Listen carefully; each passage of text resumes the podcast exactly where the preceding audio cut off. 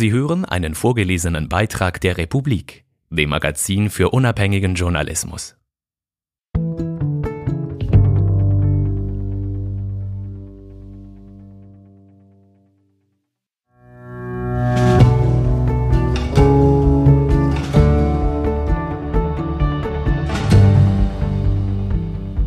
Am Anfang war Yandex ein hippiges russisches Tech-Start-up. Dann wurde es zum größten Propagandainstrument des Kreml. Jetzt versucht das Unternehmen verzweifelt, seine toxischen Produkte loszuwerden und zu seinen Wurzeln zurückzukehren. Putins Google von Adrian Fichter und Ivan Ruslianikow. Gelesen von Magdalena Neuhaus.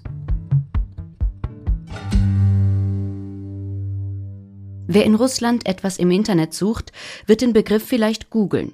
Doch wahrscheinlich wird er oder sie den Begriff Yandexen. Yandex.ru ist mit 60 Prozent Marktanteil die führende russische Suchmaschine. Doch ihre Startseite ist viel mehr als das. Sie ist quasi das Eintrittstor zum russischen Internet. Yandex bietet Nachrichten, Wetterberichte, Videos, E-Mail und Streamingdienste, Blogs, Transportangebote und Essenslieferungen aus einer Hand an. Auch virtuelle Assistenten, Lieferroboter und selbstfahrende Autos hat Yandex im Angebot. Die Erfinder von Yandex haben ihre Suchmaschine zeitgleich mit der US-Konkurrenz gestartet. Es ist eines der wenigen großen Tech-Unternehmen, die von einer Frau mitgegründet und zuletzt von einer Frau geführt worden sind. Und auch wenn außerhalb von Russland kaum jemand den Namen des Konzerns mit knapp 20.000 Mitarbeitenden kennt, bezeichnet sich Yandex selbst als größtes europäisches IT-Unternehmen.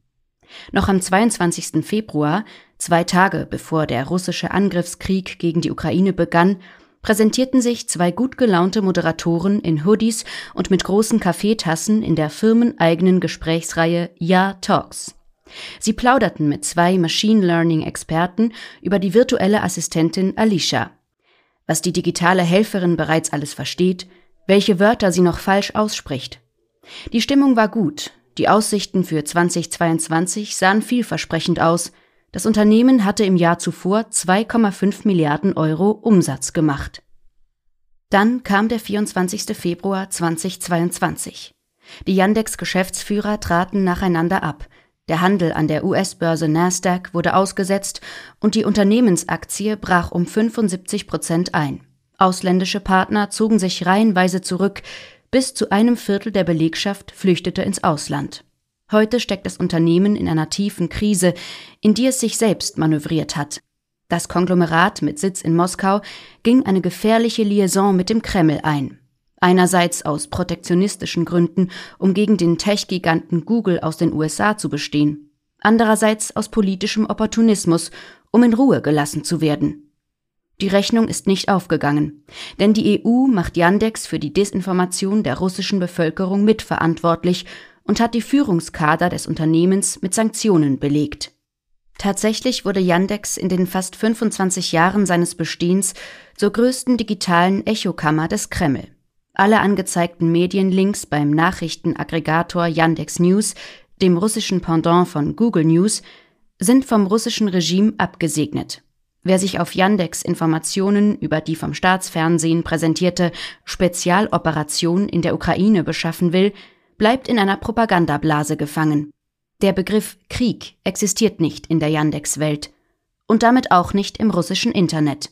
Unsere Suchmaschine ist der Spiegel des russischen Netzes, so drückt es ein Mitarbeiter gegenüber der Republik aus.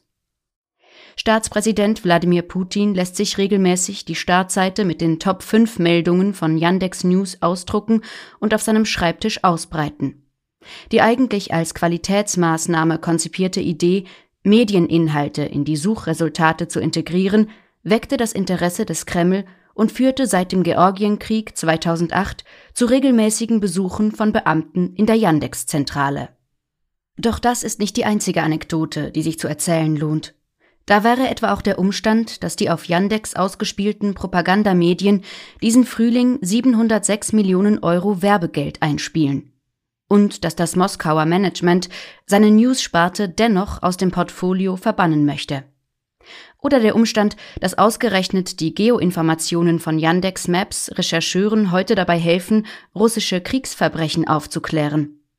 Die größte ironische Wendung ist allerdings, dass Yandex mit dem Angriff auf die Ukraine nun de facto ein Monopolist geworden ist auf dem russischen Markt.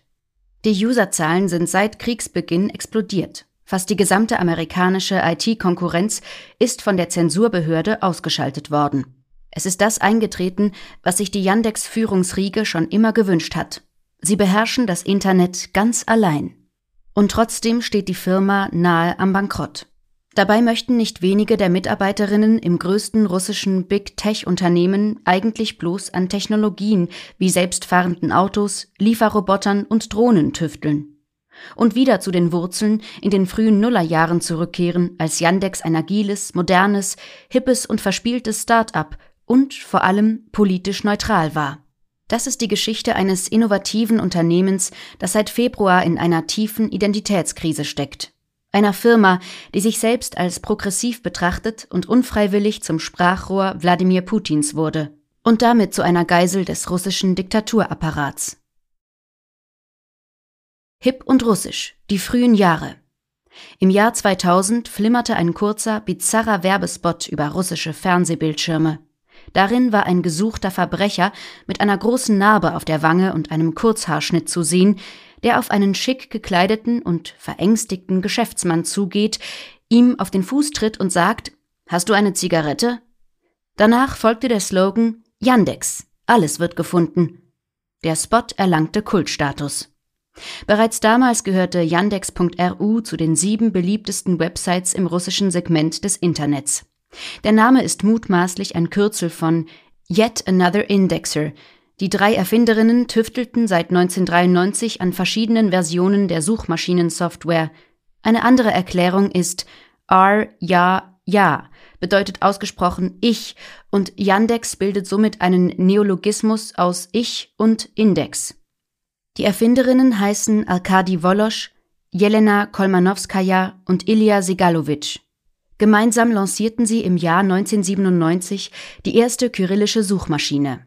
Zeitgleich wagte sich das Erfinderduo Sergey Brin und Larry Page im amerikanischen Mountain View ebenfalls an das Experiment einer Suchmaschine und hob Google aus der Taufe. Nach der Unternehmensgründung im Jahr 2000 war Yandex in Russland praktisch konkurrenzfrei. Das änderte sich erst, nachdem die Google-Gründer 2003 Moskau besucht hatten, um eine potenzielle Übernahme des russischen Suchmaschinenkonzerns einzufädeln. Das Top-Management rund um Wolosch, Kolmanowskaja und Segalowitsch lehnte das Angebot ab, weil es einen Autonomieverlust befürchtete. Das Google-Management reagierte auf diesen Korb mit der Eröffnung von eigenen Büros in Moskau und Investitionen in Google.ru. Es war der Beginn eines großen Konkurrenzkampfes, der bis heute andauert.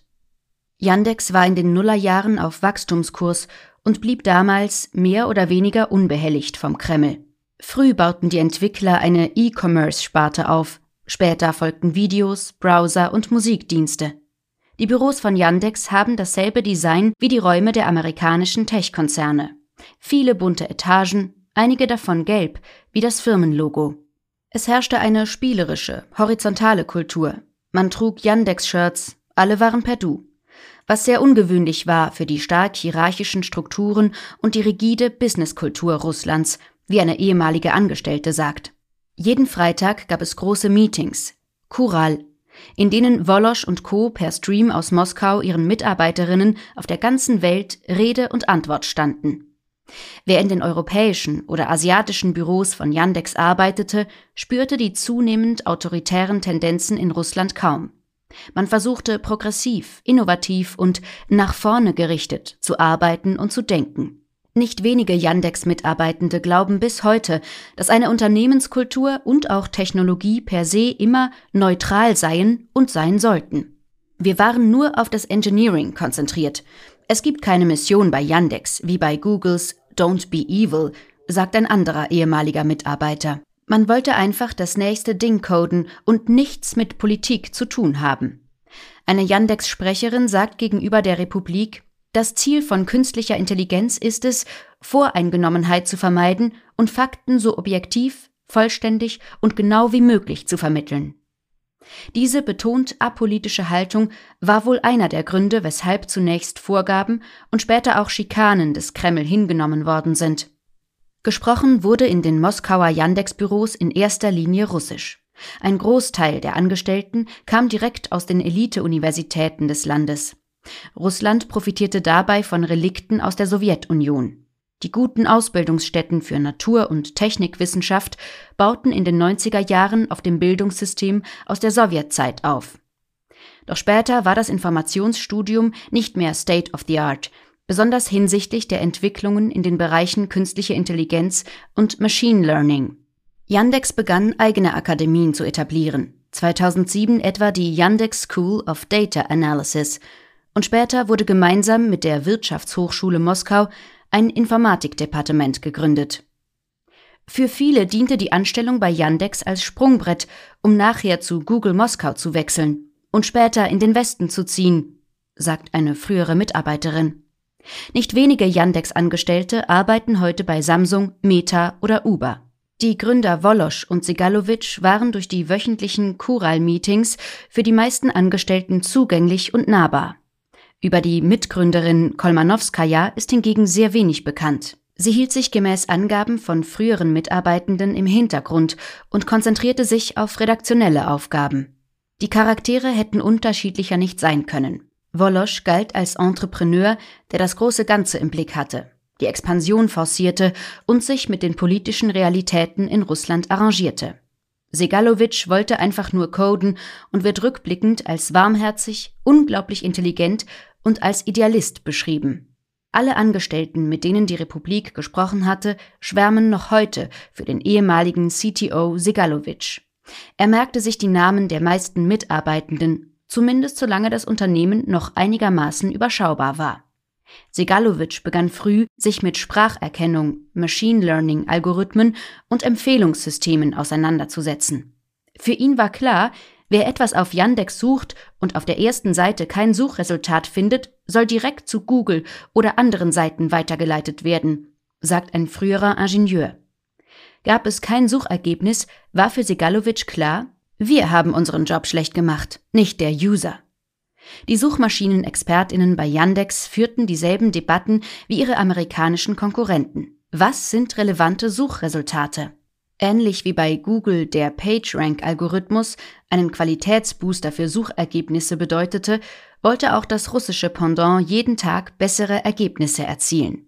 Ein ehemaliger Junior Search Engineer erinnert sich, als ich anfing, hieß es, ich solle seriöse russische Nachrichtenquellen integrieren. Der Traffic der Medien stieg dank der Suchmaschine und der Nachrichtensparte, die im Jahr 2000 integriert worden ist, immer weiter an.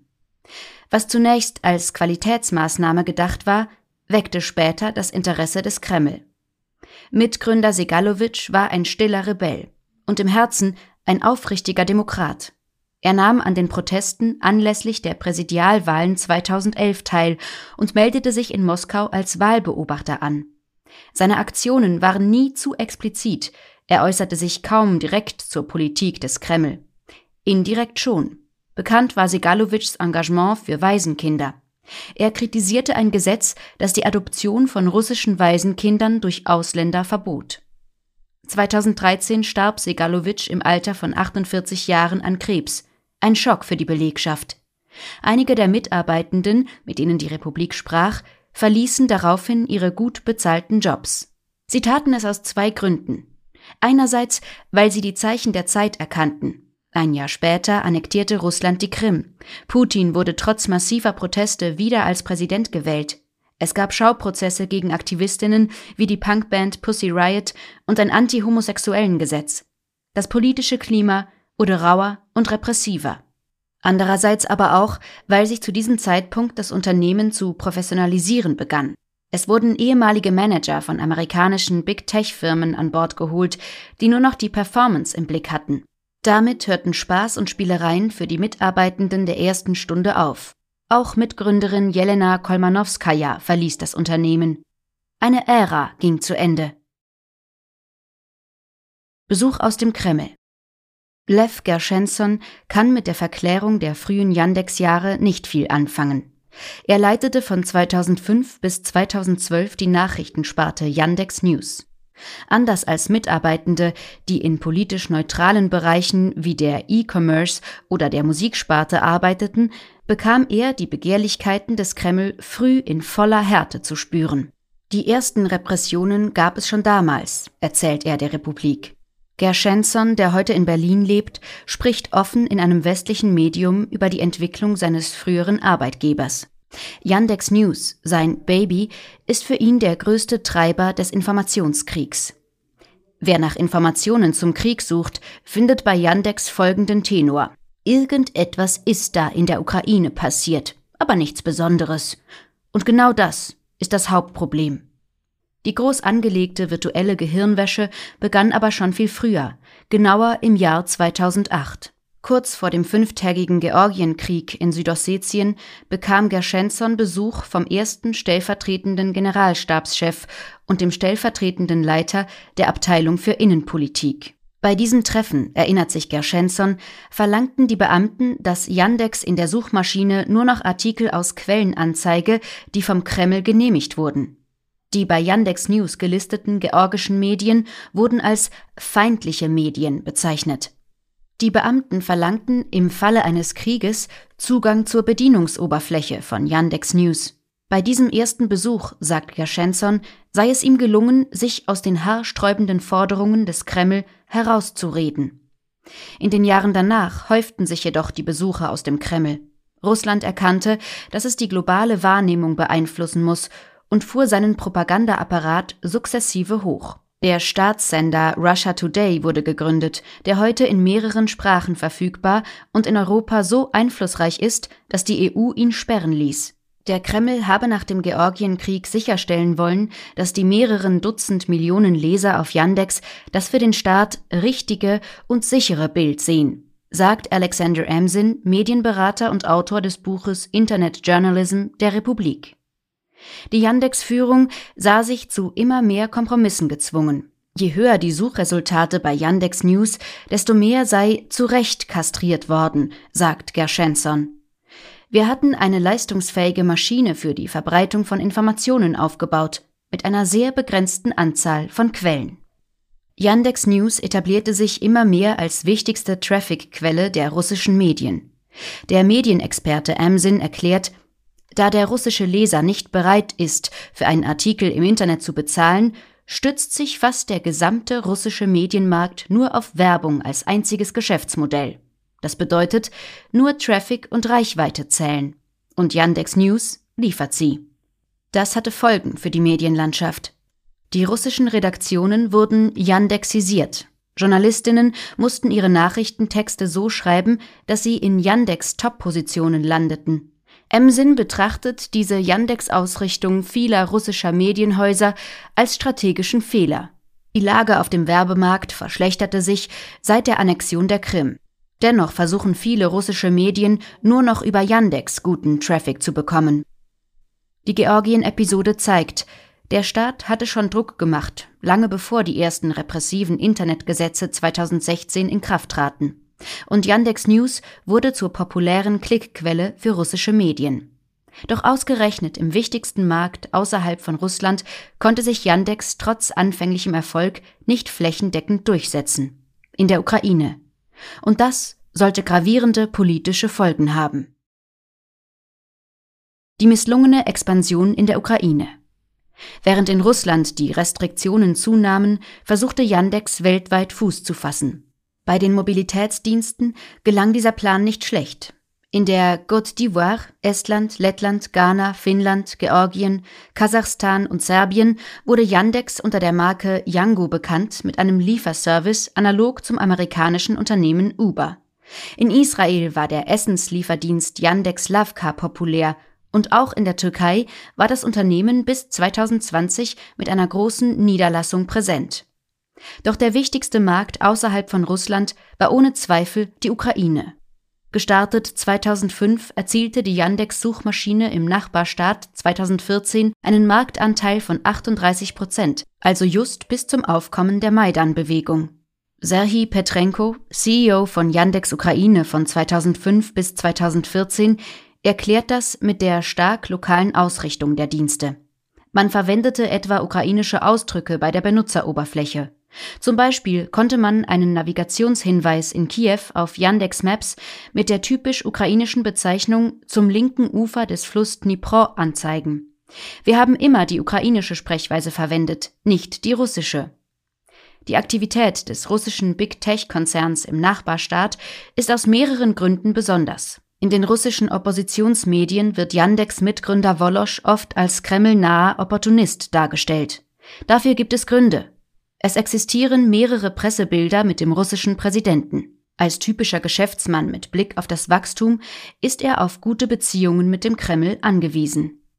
Doch was wenige wissen, Wolosch schützte das Personal in den Ukraine-Büros, auch nach der Annexion der Krim, und das wird ihm heute noch angerechnet. Wir haben immer alles gemeinsam diskutiert, sagt der ehemalige CEO Petrenko. Wenn wir, die Ukrainer, entschieden, das sollte nicht in der Ukraine angewendet werden, dann war dies auch das letzte Wort. Das Beispiel zeigt, wie das Unternehmen geopolitische Konflikte gekonnt zu umschiffen verstand. Anders als vermutet, spaltete der langjährige Krieg mit der Ukraine die internationale Belegschaft nicht. Das Firmenmanagement hielt sich zurück. Ehemalige Yandex-Angestellte in Russland bestätigen Erfahrungen, die auch Mitarbeiterinnen in europäischen Ablegern machten. Viele Freiräume, keine Einmischung aus Moskau. Allerdings führt Local First, das Credo von Yandex bei Yandex News, ab Dezember 2013 zu einer großen Diskrepanz zwischen ukrainischen und russischen Medien. Um Dissonanzen zu vermeiden, entschloss sich der ukrainische CEO Petrenko gemeinsam mit seinem Team und in Absprache mit der Moskauer Zentrale den Nachrichtenservice von Propagandamedien zu säubern. Wir haben uns irgendwann entschieden, die russischen Medien aus dem Index zu werfen, denn man kann nicht gleichzeitig Schlagzeilen über friedliche, proeuropäische Demonstranten und daneben solche über angeblich randalierende Bandera-Nazis ausliefern. Stepan Bandera war ein nationalistischer ukrainischer Politiker und ist bis heute eine hoch umstrittene historische Figur. Petrenko erzählte, wie er Wolosch am 1. März 2014 anrief. Also an dem Tag, als der russische Föderationsrat beschlossen hatte, Truppen für die Besetzung der Krim-Halbinsel zu entsenden. Er sagte ihm, dass dieser Beschluss einen Krieg zwischen unseren Ländern bedeute, denn das Krimbüro von Yandex sei nun betroffen. Wolosch verstand und beschwichtigte. Mitarbeiter hätten immer Priorität und alle Yandex-Dienste sollten ohne politische Präferenzen weiterhin ungehindert und ungefiltert angeboten werden. Für Petrenko war das ein Beweis für Standhaftigkeit. Ich rechne ihm das hoch an, weil er unter enormem Druck stand.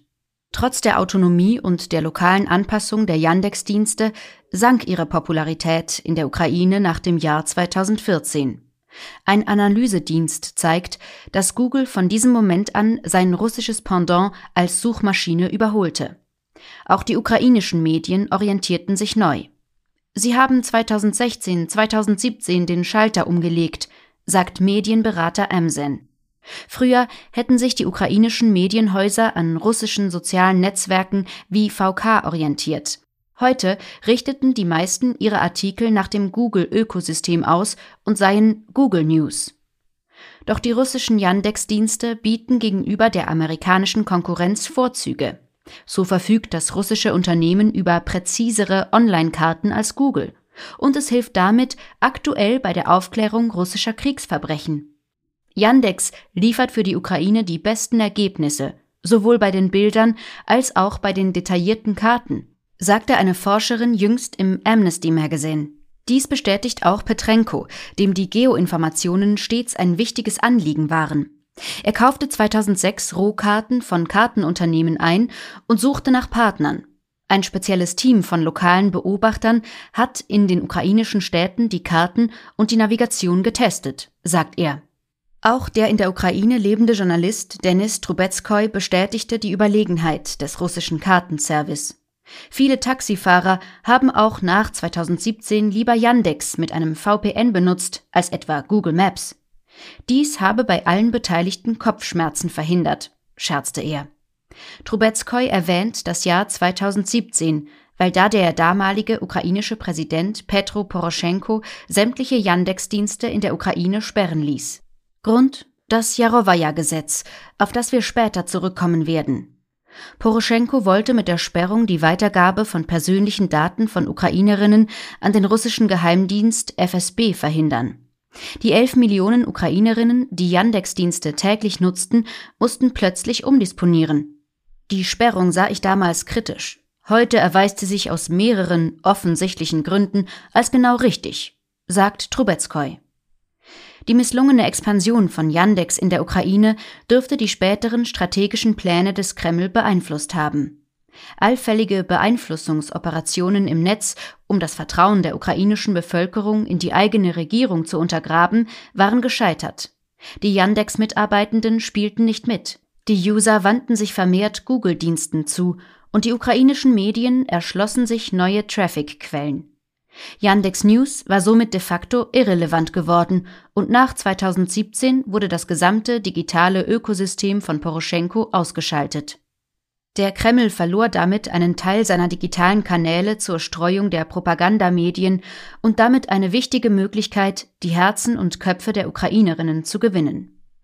Russlands Informationskrieg gegen die Ukraine hat seine Ziele nicht erreicht, sagt Leonard Maschmeyer vom Center for Security Studies der ETH Zürich.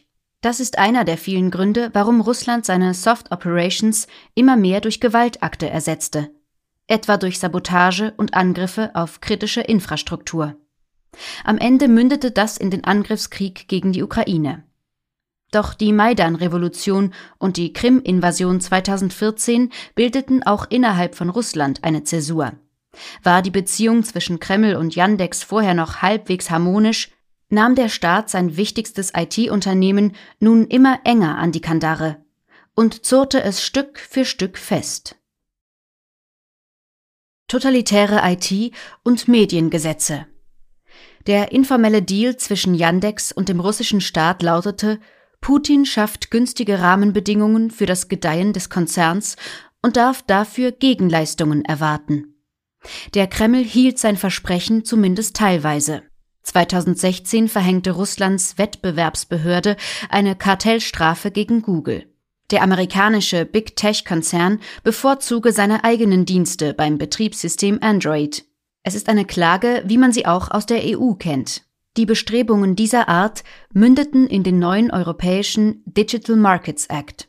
Inzwischen sind in Russland bei sämtlichen neu verkauften Modellen Dienste wie der Yandex-Browser vorinstalliert. Doch anders als in der EU oder in den USA, wo es Wettbewerbsgesetze gibt, darf Yandex mit seinen Angeboten in Russland ungeniert alle Branchen durchdringen. Yandex ist Uber, Google, Microsoft, Amazon, YouTube, Spotify in einem einzigen Unternehmen vereint und erkundet mit seinem riesigen Datenschatz ständig neue Geschäftsfelder. Der Kreml scheint dem nicht im Weg stehen zu wollen. Im Gegenteil. Um die Macht der amerikanischen Tech-Riesen zu brechen, ist dem Staat jedes russische Monopol recht. Die Pandemie schien dabei ein Glücksfall zu sein. Die Umsätze stiegen, das Leben im Homeoffice kurbelte sie kräftig an. 2021 lancierte Yandex seinen Lieferdienst Lavka unter anderem Namen in Frankreich und Großbritannien. Und zusammen mit dem amerikanischen Essenslieferdienst Grubhub startete Yandex im selben Jahr das Lieferroboterangebot Rover in den USA. Ohne Yandex geht in Russland heute praktisch nichts mehr. Die SRF-Russland-Korrespondentin Lucia Tschirki schildert, wie sich der IT-Riese inzwischen einem Nervensystem gleich durch alle Lebensbereiche der russischen Bevölkerung zieht. Wie stark ich von Yandex in meinem Alltag in Russland abhängig war, wurde mir erst in diesem Jahr bewusst nach der Sperrung von Yandex im App Store. Am Flughafen konnte ich ohne die Yandex Taxi App kein Taxi rufen. Ohne Yandex Karten konnte ich unterwegs durch Moskau und St. Petersburg keine Wegabkürzungen finden und ohne den Yandex Lieferdienst war ich an einem Tag in mehr Geschäften als früher während einer Woche, sagt Chirki. Kurz, Yandex ist wie sein Pendant Alphabet, Google, ein Datenkonzern geworden. Doch das war dem Konzern nicht genug. 2019 stellte die damalige Yandex-CEO Elena Bonina in einer TV-Show Putin die Frage, ob die russischen Behörden nicht einfach günstige gesetzliche Regelungen in unserem sehr besonderen Land schaffen könnten, damit Yandex der globalen IT-Konkurrenz stets einen Schritt voraus sei. Der Präsident antwortete orakelhaft In der heutigen Welt werden häufig nicht marktwirtschaftliche Methoden im Wettbewerb eingesetzt. Allerdings konkurriert Yandex in Russland erfolgreich mit solchen Giganten wie Google, aber nicht ohne staatliche Unterstützung. Dann zwinkert der Kreml-Chef Bunina zu. Die Kehrseite dieses angedeuteten staatlichen Supports Russland verlangt von seiner florierenden IT-Wirtschaft bedingungslose Kooperation und weitgehende Kontrollmöglichkeiten. Dabei geht es nicht nur um den vollständigen Besitz des größten sozialen Netzwerks VK und des größten Maildienstes mail.ru, sondern im Fall von Yandex auch um Einfluss über das ganze Nachrichtenangebot von Yandex News. 2016, zwei Jahre nach der Annexion der Krim, als die Weltöffentlichkeit die Ukraine wieder zu vergessen begann, verabschiedete die Duma, das russische Parlament, zwei einschneidende Gesetzeswerke. Das News-Aggregatoren und das Antiterrorgesetz. Ersteres schreibt fest, dass Nachrichtenangebote mit mindestens einer Million Besuchern pro Tag nur noch lizenzierte und damit kremltreue Medien anzeigen dürfen. Damit wurde das Arrangement, das vorher einem ständigen Ringen und Aushandeln zwischen der russischen Regierung und den Yandex-Managern unterlag, endgültig verbindlich.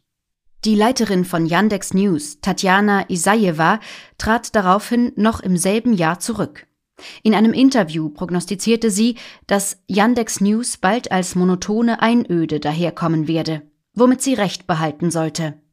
Heute wählt der News-Aggregator für die Top-Positionen nur noch aus einem Dutzend Staatsmedien aus, darunter Isvestia, RIA Novosti, TASS, Interfax, Rossiskaya Gazeta, RT und Lenta. Verschiedene Mitarbeitende bestätigten gegenüber der Internetzeitung Medusa, dass auf Yandex veröffentlichte Nachrichten mittlerweile von Sergei Kirienko, dem stellvertretenden Stabschef der russischen Regierung, kuratiert werden und der ehemalige Yandex News-Chef Gershenson und Mediazona-Chefredaktor Sergei Smirnov bestätigten, dass sich Putin regelmäßig die Top 5 auf den Schreibtisch legen lässt. Aussortiert werden im Nachrichtendienst auch alle Medien mit einem Agentenstempel, was auf ein Gesetz von 2017 zurückgeht. Medienhäuser, die vom Kreml dieses Label verpasst bekommen, müssen zu Beginn eines jeden Artikels ihren Agentenstatus anzeigen.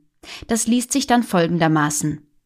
Diese Nachricht, dieses Material wurde von einem ausländischen Medienunternehmen, das die Aufgabe eines ausländischen Agenten wahrnimmt, und oder einer russischen juristischen Person, die die Aufgaben eines ausländischen Agenten wahrnimmt, erstellt und oder verarbeitet. Medusa mit Sitz in Riga, Lettland, hat diesen Stempel seit 2021 mit dramatischen Folgen. Alle Werbekunden zogen sich zurück. Das Qualitätsmedium verlor auf einen Schlag 20 Millionen Rubel monatlich, also etwa 350.000 Euro. Innerhalb des Yandex-Personals regte sich seit 2016 zunehmend Widerstand gegen die Yandex-getriebene Zombifizierung der russischen Gesellschaft. Der Begriff Zombie wird von Kriegsgegnerinnen wie der ehemaligen Moderatorin Marina Ovsjanikova oder der Journalistin Shanna Agalakova verwendet. Gemeint ist damit die Apathie und Abstumpfung der Russinnen durch Desinformation und sich bewusst widersprechende Narrative, so dass am Ende alles und nichts wahr ist und niemand mehr etwas glaubt. Ein ehemaliger Yandex-Mitarbeiter sagte gegenüber Medusa, Yandex News wurde zu einer Art Gregor Samsa, den die Familie vergessen wollte, weil man ihn nicht reparieren konnte. Ein Blogger kommentierte 2020 die zunehmende Veränderung von Yandex News so. Er wisse, dass viele Yandexianer den Gedanken kaum ertrügen, für ein Unternehmen arbeiten zu müssen, das das Leben aller zum Schlechten verändern würde. Und er hoffe, dass die vernünftige Fraktion innerhalb der Belegschaft dereinst obsiegen werde. Der Name dieses Bloggers Alexei Nawalny. Der Aktivist Nawalny weiß, wovon er spricht. Er war Opfer von gezielten Manipulationsaktionen bei Yandex News. Recherchen oppositioneller Medien zeigten, dass Mitarbeitende angewiesen wurden, nur noch Falschnachrichten über Nawalny anzuzeigen. Offenbar war das auch einigen Kadermitgliedern zu viel. Als das News-Aggregatorengesetz in Kraft trat, stand gemäß Recherchen von TechCrunch der Verkauf von Yandex News zum ersten Mal zur Debatte. Aber der Dienst war schon zu sehr verwoben mit dem ganzen Yandex-Kosmos. Wer sich etwa bei seinem Yandex-E-Mail-Konto einloggt, dem werden stets die Top 5 Nachrichten angezeigt. Jeder Klick bringt dem Konzern Werbegeld ein. Die Größenordnung? Im Frühjahr 2022 verdiente Yandex 706 Millionen Euro, 41,7 Milliarden Rubel, allein mit Propagandanachrichten. Der ehemalige Yandex News-Direktor Gershensson ärgert sich, wenn liberale Russinnen versnoppt über Propagandamedien reden. Sie sagen mir, welcher anständige Mensch liest schon RIA Novosti oder Isvestia? Aber Yandex verdient Millionen an diesen Hinterwäldlern in Russland. Die Invasion der Ukraine 2022. Yandex tötet Menschen. Seit der Invasion postet der ehemalige Yandex-Manager Gershensson regelmäßig kritische Social-Media-Beiträge über die Mitverantwortung seines ehemaligen Arbeitgebers am Kriegsgeschehen. Das sorgt immer wieder für Unruhe im Betrieb. Am 1. März 2022, eine Woche nach der Invasion der Ukraine, eskalierte die ohnehin angespannte Stimmung im Betrieb. Gershensson schrieb in einem Facebook-Posting, wie das mächtige Tool, das er selber mitentwickelt hatte, zu einer gefährlichen Desinformationsmaschine ausgeartet war, die jeden Tag Menschen tötete. Es sind vor allem zwei Sätze, die sitzen. Jeder Tag und jede Stunde mit solchen Nachrichten kostet Menschenleben. Und ihr, meine ehemaligen Kollegen von Yandex, seid auch dafür verantwortlich. Zwei Momentaufnahmen aus der Yandex Parallelwelt. Am 1. März 2022 lautete eine Top-Schlagzeile bei Yandex News Der russische Verteidigungsminister Shoigu ist der Ansicht, dass die Hauptaufgabe der militärischen Sonderoperation in der Ukraine darin besteht, vor der militärischen Bedrohung durch westliche Länder zu schützen. Am 25. April zeigte Yandex in den Top-Positionen ausnahmslos Artikel über den Beschuss der russischen Region Belgorod durch ukrainische Raketen. Kein Wort über Plünderungen, Mord, Vergewaltigungen und Opfern auf ukrainischer Seite. Gershensons Facebook-Posting von Anfang März wurde unter den Yandex-Mitarbeitenden heiß diskutiert. Ein ehemaliger Weggefährte kritisierte seine harschen Worte. Er hat vollkommen recht, aber Victim Blaming ist der falsche Ansatz. Doch viele Mitarbeiterinnen wurden damit aus ihrer Lethargie wachgerüttelt. Sie stellten in einem der Hauptmeetings die Kadermitglieder zur Rede, wie Journalisten von Medusa herausfanden. Yandex-CEO Elena Bonina machte dabei klar, dass Opposition gegen den Kreml-Kurs aussichtslos sei. Wenn wir die Nachrichten von der Startseite entfernen, werden wir zehn Minuten Ruhm ernten. Auf globaler Ebene wird sich nichts ändern, und wenn die zehn Minuten um sind, wird alles wieder so sein wie vorher. Nur Yandex wird weg sein. Ein weiteres Managementmitglied kam ihr zu Hilfe und sagte, wir haben kein moralisches Recht, die Dienste von Yandex dafür zu nutzen, um unsere moralische Position auszudrücken. Anfang März schrieb der stellvertretende CEO Tigran Kudaverdian auf Facebook, dass man als Unternehmen nun mal einfach nur funktionieren müsse. Es wird je länger, je klarer. Das Management verschließt, wie die Jahre zuvor, die Augen. Es gebe keine Abmachungen zwischen Kreml und Yandex, weder informelle noch formelle, sagt hingegen ein anderer aktueller Mitarbeiter, mit dem die Republik gesprochen hat. Er stellt sich hinter die Geschäftsleitung und sagt, wenn wir so sehr spuren würden gegenüber dem Kreml, würden wir das schlechtere Produkt als Google anbieten. Und die Leute würden abspringen. Die Frage ist bei diesem Argument allerdings, was zuerst war, Huhn oder Ei. Denn die Russen wissen erstens nicht, welche Informationen ihnen vorenthalten werden und somit auch nicht, wonach sie stattdessen suchen sollen. Zweitens ist Google seit Beginn des Krieges gesperrt. Nur technikaffine Bürgerinnen nutzen VPN-Anbieter, um diese Sperre zu umgehen.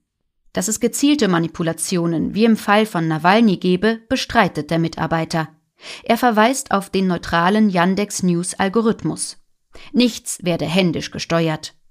Eine Yandex-Sprecherin dementierte ebenfalls gegenüber der Republik. Bei Yandex News würden die vom Kreml lizenzierten Artikel mit den meisten Zitierungen, der schnellsten Performance und den meisten Publikumsinteraktionen priorisiert. Es gebe keine Selektion und keine menschliche Einmischung. Die Funktionsweise des Algorithmus sei vollständig transparent. Dass der Algorithmus mit einseitigem Propagandamaterial gefüttert wird, gibt jedoch auch der loyale Angestellte zu. Er habe die Idee zuerst gut gefunden, weil damit Clickbait, effekthascherische Sensationsartikel vermieden werden könne. Doch jetzt sei es halt eine Kröte, die alle täglich schlucken müssen. Und die selbst dem Führungskader irgendwann zu viel wurde. CEO Elena Bonina trat Anfang April zurück und verließ Russland. In ihrem Abschiedsbrief heißt es, sie könne nicht in einem Land arbeiten, das sich im Krieg mit seinen Nachbarn befindet. Seit Beginn des Krieges liegt der Anteil kremltreuer Medien in den Top-Positionen von Yandex News bei über 70 Prozent, wie eine Auswertung von Novaya Gazeta zeigt. Jede fünfte Nachricht stammt vom Staatsmedium RIA. Dass Yandex Suchresultate in der Hauptsuchmaschine yandex.ru zensiere, will der bereits zitierte Mitarbeiter allerdings nicht gelten lassen. Er teilt mit der Republik-Autorin seinen Bildschirm. Tatsächlich wird in den Yandex-Suchergebnissen das als Agentenmedium stigmatisierte Medienportal Medusa angezeigt. Doch unklar bleibt, ob der Mitarbeiter einen VPN-Dienst nutzte und sich damit an einen Ort außerhalb Russlands beamte. Ein Test der Republik kommt nämlich zu anderen Ergebnissen. Medusa wird, sofern man eine russische IP-Adresse besitzt, nicht in den Suchresultaten gelistet. Für den Ex-Chef von Yandex News, Lev Gershensson, ist klar, dass das Yandex-Management vor auseilenden Gehorsam leistet. Seine Begründung? Die oppositionelle Zeitung Novaya Gazeta wurde vom Kreml lizenziert, bekam nie das Label ausländischer Agent und wurde nicht gesperrt. Zudem publizierte die renommierte Zeitung des Friedensnobelpreisträgers Dmitri Muratov keine Artikel über den Krieg. Somit waren eigentlich alle Anforderungen des Kreml erfüllt. Dennoch erschien Novaya Gazeta bis zur Niederlegung der Arbeit Ende März nie bei Yandex News. Für mich ist damit offensichtlich, dass dies das Ergebnis nicht öffentlicher Vereinbarungen zwischen Yandex und dem Kreml ist, die über das Gesetz hinausgehen, sagt Gershensson. Auch Mediasona-Chefredaktor Smirnov beobachtet, dass Yandex alle offiziellen und inoffiziellen Anforderungen der Medienaufsichtsbehörde Roskomnadzor bedingungslos erfülle. Er sagt aber auch, sie haben kaum eine andere Wahl. Sie werden so genau beobachtet vom Kreml. Trotz dieser Überwachung traf Yandex jüngst eine Entscheidung. Hin zu den Wurzeln zurück als innovatives Tech-Unternehmen und gegen seinen Einnahmen generierenden Dienst, Yandex News der Verkauf der toxischen Produkte. Seit Russlands Angriffskrieg gegen die Ukraine befindet sich der Yandex-Konzern in einer Zwickmühle. Internationale Sanktionen und die Sperrung ausländischer Internetdienste wie etwa Google News sorgen bei Yandex für einen Traffic-Rekord. Viele russischsprachige TikTok- oder YouTube-Influencerinnen haben über Nacht ihr Einkommen und auch ihr Publikum verloren und stiegen auf einheimische Dienste um. Deshalb nutzen mehr Russinnen als je zuvor die Dienste des Yandex-Ökosystems, mangels Alternativen. Dennoch hat der Konzern keinen Grund zum Feiern, denn finanziell ist er in Schieflage. Aufgrund der Sanktionen muss die Firmenzentrale in Moskau von der niederländischen Muttergesellschaft Wandelanleihen kaufen, um zahlungsfähig zu bleiben. Außerdem erhält der russische IT-Riese keine Hardware-Lieferungen mehr. Dann ist da noch Runet, die ambitionierten Pläne für ein reines russisches Internet. Was einerseits als Überwachungsmaßnahme gedacht ist und andererseits die heimische Internetindustrie stärken soll, verdüstert die Aussichten auf das weitere Gedeihen des Konzerns. Gemäß der Vorstellung der Ministerien soll der Internetverkehr langfristig nur noch über russische Knotenpunkte laufen und russische Web-Applikationen sollen langfristig keine ausländischen Softwarekomponenten mehr enthalten. Ein IT-Riese wie Yandex lebt aber von frei verfügbarem Wissen und Austausch, von freien Märkten und verfügbaren Softwarekomponenten. Und an allem mangelt es mehr und mehr. Als wäre das nicht schon genug Ungemach, gibt es auch noch eine klare Ansage der EU-Kommission. Für die ist der Umstand, dass der stellvertretende CEO Tigran Kudaverdian am Tag der Invasion in den Kreml und damit in den innersten Machtzirkel einbestellt worden ist, Beleg genug für die enge Verbandelung des Konzerns mit dem Regime. Yandex Mitgründer Arkadi Wolosch wurde trotz fehlender direkter Verbindungen zum Kreml mit EU-Sanktionen belegt. Gershensons Facebook-Posting diente der EU als Beleg für die Mitverantwortung von Yandex an der digitalen Disinformationsflut des Staates. Das Dilemma wurde dadurch noch drängender für die Yandex-Führungsriege. Macht das Unternehmen weiter wie bisher, so dürfte es weitere direkten Sanktionen aus der EU und USA gegen Kadermitglieder geben. Schraubt es in Interesse der Medienvielfalt am Algorithmus und widersetzt es sich damit Direktiven, so bekommt es die volle Härte des Kreml zu spüren. Um die Situation nicht zu verschlimmern, traten Kudaverdian und Wolosch von ihren Führungsposten zurück.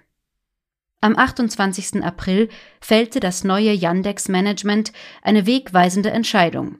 Yandex will seine toxischen Produkte ein für alle Mal loswerden. Die Sparten Yandex News und Yandex Zen, eine Blogger-Plattform, werden an das berühmteste soziale Netzwerk Russlands verkauft. VK. VK früher V-Kontakte, wird oft als russisches Pendant zu Facebook bezeichnet. Das soziale Netzwerk wurde von Telegram-Gründer Pavel Durov entwickelt und ist seit einigen Jahren unter vollständiger Kontrolle von Putin vertrauten. Ende 2021 wurden die Verbindungen von VK zum Kreml noch enger. Das Netzwerk wird seither vom Sohn des hochrangigen Beamten Kirienko geleitet. Meine Kolleginnen jubelten, als sie vom Verkauf hörten, sagt ein ehemaliger Mitarbeiter. Eine Yandex-Sprecherin begründet den Verkauf gegenüber der Republik so. Die Firma Yandex beabsichtigt, sich auf rein technologische Produkte und Geschäftsmodelle zu konzentrieren. Yandex News und Yandex Zen entwickelten sich immer mehr zur Hypothek. Man wollte die vergifteten Propaganda-Assets endlich loswerden, wie es der russische Wirtschaftswissenschaftler Dmitri Potapenko gegenüber der Republik ausdrückt.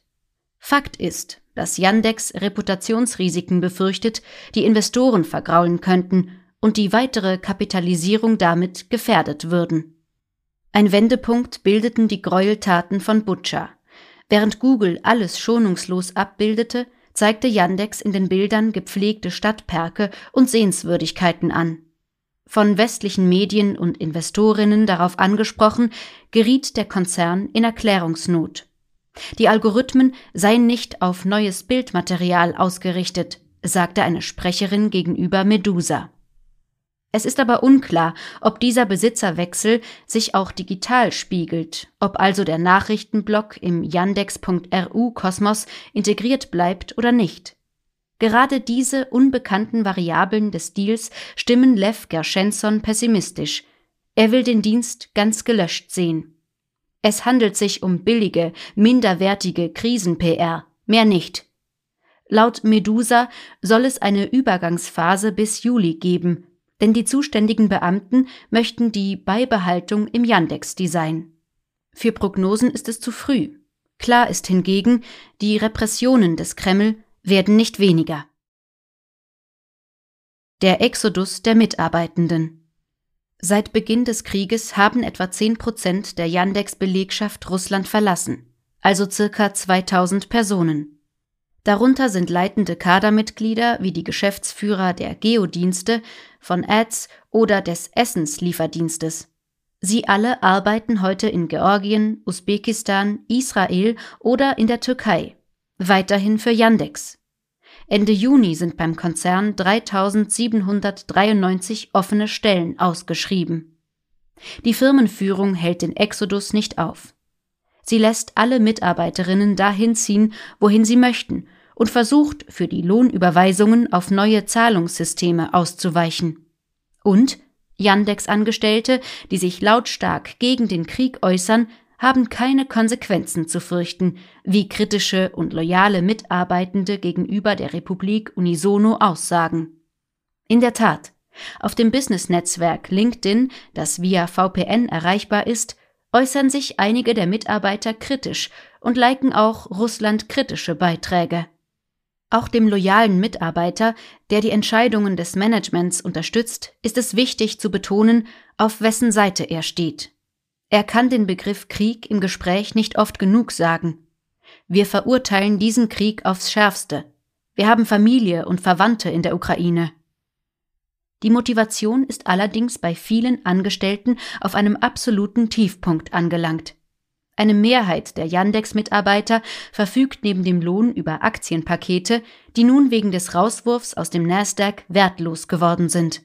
Medusa zitiert frustrierte Informatiker, die jahrelang geschuftet haben und sich nun als Geisel der russischen Politik empfinden.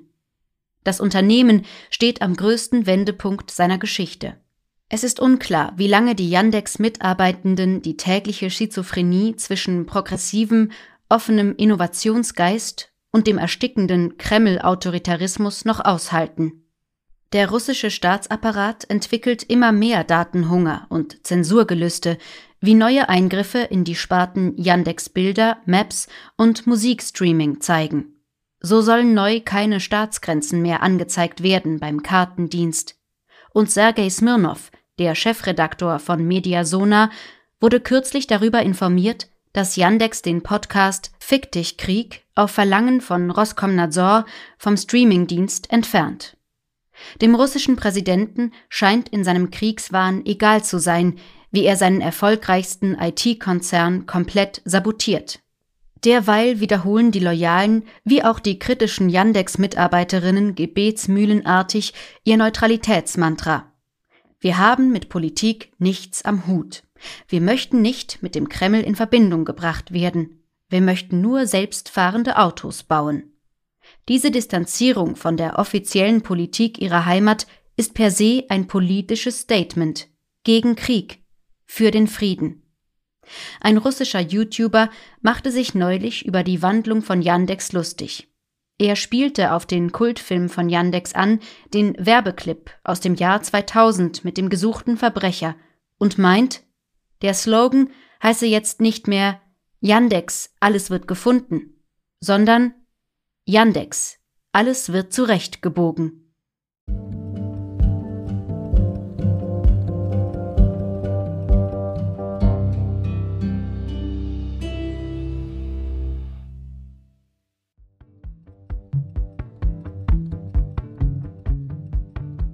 Hallo, Sie haben eben einen vorgelesenen Beitrag der Republik gehört. Unser Magazin ist komplett werbefrei und wir werden von unseren Leserinnen und Lesern finanziert. Noch viel mehr Hintergründe, Analysen und Reportagen finden Sie jeden Tag zum Lesen und zum Hören in der Republik App oder unter republik.ch.